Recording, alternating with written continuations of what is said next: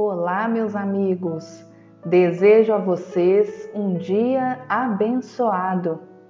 Hoje nós iremos finalizar o estudo do tema Crueldade da obra Conflitos Existenciais, ditada pela benfeitora Joana de Ângeles, psicografia de Edivaldo Franco. O item de hoje intitula-se Terapia para a Crueldade é necessário desenvolver para si a devida proteção moral para as provocações lançadas pelas pessoas cruéis. A mentora expõe de forma breve algumas opções terapêuticas para esses indivíduos. Regressão de memória. O psicoterapeuta pode recorrer a esse recurso de forma a diminuir o fluxo de sentimentos contraditórios que ressumam do inconsciente do paciente, alterando-lhe as fixações de perversidade. Praxiterapia consiste na utilização terapêutica do trabalho, distribuindo-se tarefas de complexidade crescente.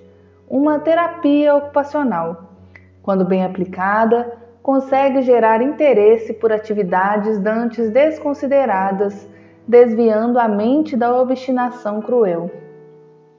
Terapia psiquiátrica. Em casos especiais, auxiliará na regularização das neurocomunicações, restabelecendo a longo prazo o correspondente equilíbrio.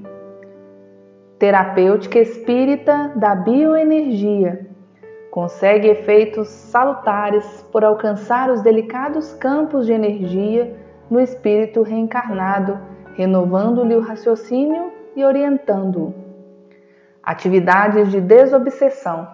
É provável que nos casos de crueldade encontrem-se vinculados os espíritos que foram vítimas do paciente e deles se utilizam para o comércio doentio da vampirização, roubando-lhe forças preciosas e vingando-se dessa forma do padecimento que lhes foi imposto.